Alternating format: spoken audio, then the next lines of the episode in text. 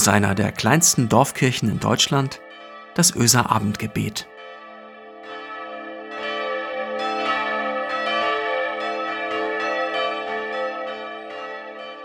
Einen schönen guten Abend. Herzlich willkommen zum Öser Abendgebet. Ich bin Marco Müller, Pastor der Kirchengemeinde in Öse. Es gibt ja diese Schätze in der Adventszeit, so kleine Mutmacher am Morgen oder am Abend oder zur Tasse Kaffee. Michael Freitag-Parey hatte davon neulich einmal erzählt, von diesem besonderen Kalender, die, den der Verein Andere Zeiten seit 25 Jahren herausgibt, jedes Jahr. Der andere Advent heißt dieser Kalender. Auch ich bin so jemand, der den Kalender seit, ich glaube, 15 Jahren, Jahr für Jahr, am Ende der Adventszeit ins Regal stellt und archiviert, einfach weil da wunderbare Geschichten drin gesammelt sind. Und heute ist mir dort ein Text begegnet, der hat mich richtig gepackt. Also ganz aktuell, die Kalenderseite vom 9. Dezember 2020. Manchmal ist es ja so, da hat man nah am Wasser gebaut. Ach, wisst ihr, ich schäme mich mittlerweile nicht mehr dafür. Es ist eben so. Aber heute kam noch etwas anderes dazu. Ich glaube, mit Sicherheit beabsichtigt, nämlich ein ganz lichter Schatten einer Geschichte, die man fast schon als Echo jener Erzählung hören muss, die da heute im Kalender abgedruckt war. Die Geschichte heute stammt von Christine Bilkau, und ich möchte sie euch vorlesen. Und ich nehme euch mit in dieses wunderschöne Schattenspiel, das mir auf einmal vor Augen stand. Als hätte sie es gewusst. Er war gerade 13 Jahre alt und wollte zu einem Open-Air-Festival, das bis in die Nacht ging, einige Stunden Fahrt mit Bahn und Bus irgendwo auf dem Land. Seine Mutter fand diese Idee nicht gut, doch er überredete sie, dort würde er Schulfreunde treffen, sagte er, und ein Vater würde sie im Auto zurück nach Hause bringen. Im Getümmel der Veranstaltung fand er seine Freunde nicht. Zuerst machte er sich keine Gedanken, die Konzerte waren wichtiger. Kämpfte sich bis ganz nach vorn an die Bühne, stand schmächtig, wie er war, an der Absperrung. Er trug Jeans und T-Shirt, sonst hatte er nichts dabei, keine Jacke, nicht viel Geld, er dachte an nichts als an die Musik. Und dann war das Festival vorbei. Es war gegen ein Uhr nachts. Er hatte diesen Abend gehabt, diesen Rausch, gerade weil er allein gewesen war und niemand auf ihn aufgepasst hatte. Es fühlte sich abenteuerlich an, doch als die Menge sich auflöste, jeder zu wissen schien, wo er hin sollte, nur er selbst nicht, da bekam er Angst. Die zertrampelte Wiese leerte sich, der Müll blieb zurück, Betrunkene grölten, plötzlich war da nur noch ein frierendes Kind, fehl am Platz. Er wusste nicht, ob noch ein Zug fährt. Es waren einige Kilometer bis zum Bahnhof, er würde zu Fuß gehen müssen, allein warten, vielleicht bis morgens warten. Er weiß noch, wie er im Strom der Leute zu einem der Ausgänge trieb und von der Drehtür ausgespuckt wurde. Da sah er seine Mutter. Sie stand nur ein paar Meter von ihm entfernt und wartete. In Lackschuhen und mit einer Strickjacke über die Schultern wegen der kühlen Nacht. Er hatte sie nie zuvor Autofahren sehen. Er wusste nicht einmal, dass sie einen Führerschein hatte. Doch in dieser Nacht war sie losgefahren als hätte sie es vorher gewusst. Das große Gelände hatte mehrere Ausgänge. Es hätte so viele Möglichkeiten gegeben, sich zu verfehlen, doch sie stand genau dort, wo er rauskam. Und? War es schön? fragte sie ihn nur und nahm ihn an die Hand. Das war er, der Moment, der für seine Kindheit steht. Da steht sie einfach und wartet auf ihn mich hat das wirklich gepackt. Und ich habe euch erzählt, es ging in meinem Kopf los, ein lichtes, ein wunderschönes Schattenspiel. Diese Kindheit, die ist in Wahrheit ja nicht vorbei, denke ich manchmal. Vielleicht kommt mir solch eine Erzählung deshalb so nah, weil irgendwo tief drin in mir das Kind schlummert, das auf die Festivals gehen will und darauf wartet, dass da jemand wartet. Es ist gut zu wissen, wie der Vater, der wie eine Mutter seine Kinder liebt, da ist. Davon erzählt der lichte Schatten, den das Gleichnis wirft, das Jesus erzählt. Ein Mann hatte zwei Söhne. Der Jüngere ging zum Vater und sagte, Vater, gib mir den Teil der Erbschaft, der mir zusteht. Da teilte der Vater seinen Besitz unter den Brüdern auf.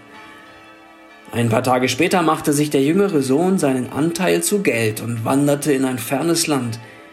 Dort verschleuderte er sein ganzes Vermögen durch ein verschwenderisches Leben. Als er alles ausgegeben hatte, brach in dem Land eine große Hungersnot aus und er begann zu hungern.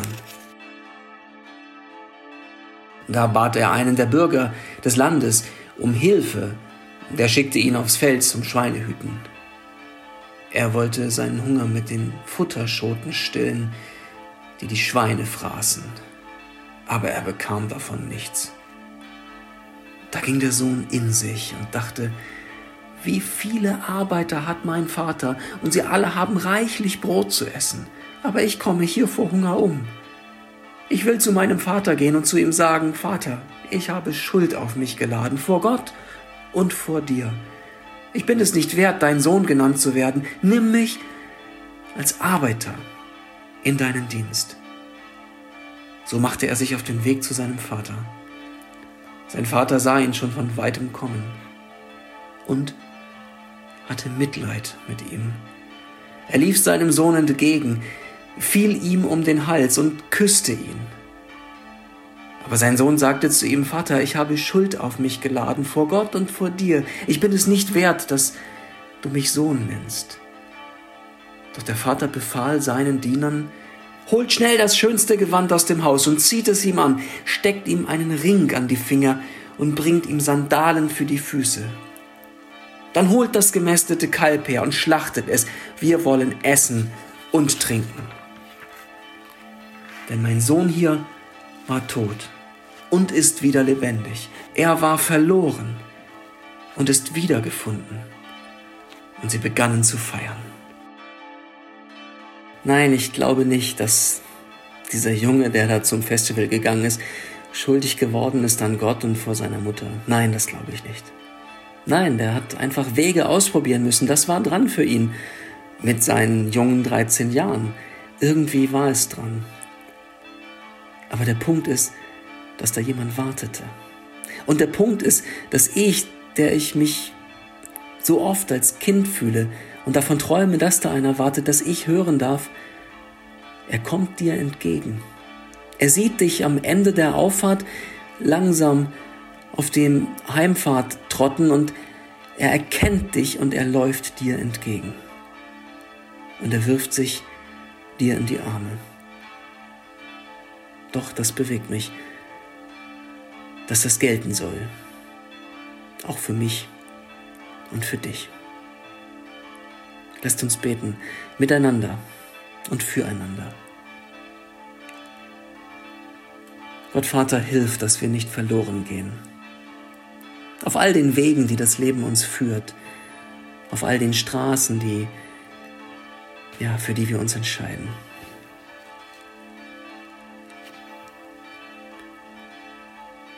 Gott Vater, hilf, dass wir nicht verloren gehen. Auf all den Wegen, die das Leben uns führt. Und all den Straßen, für die wir uns entscheiden. Durch all die abgelegenen Täler, die so spannend aussehen, so bereichernd,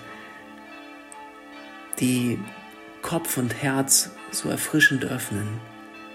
Auf einsamen Pfaden, die in diesem Jahr so vertraut geworden sind, auf all diesen Wegen, Herr, dass wir nicht verloren gehen. Gott Vater, bleib du in Verbindung zu uns.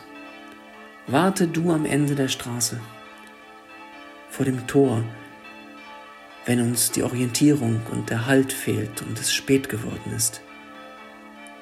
Wenn niemand mehr da ist, der spannend erzählt und mitreißend singt und erfrischend neue Gedanken formuliert.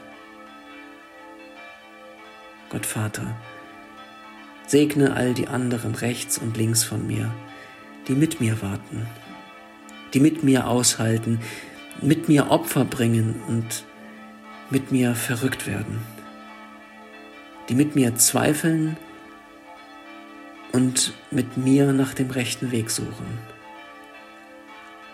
Lass uns Christus erkennen als den Bruder, der all die Zeit an unserer Seite steht.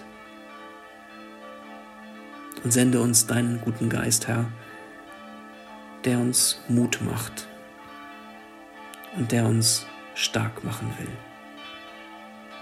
Amen. Segne euch Gott, der Allmächtige und Barmherzige, der jeden Morgen seine Sonne aufgehen lässt über dieser Welt, der uns befreit von Sorge und Angst, weil er für uns sorgt und unseren Raum weit macht, der uns belebt mit Licht und Wärme und seiner Liebe. Amen.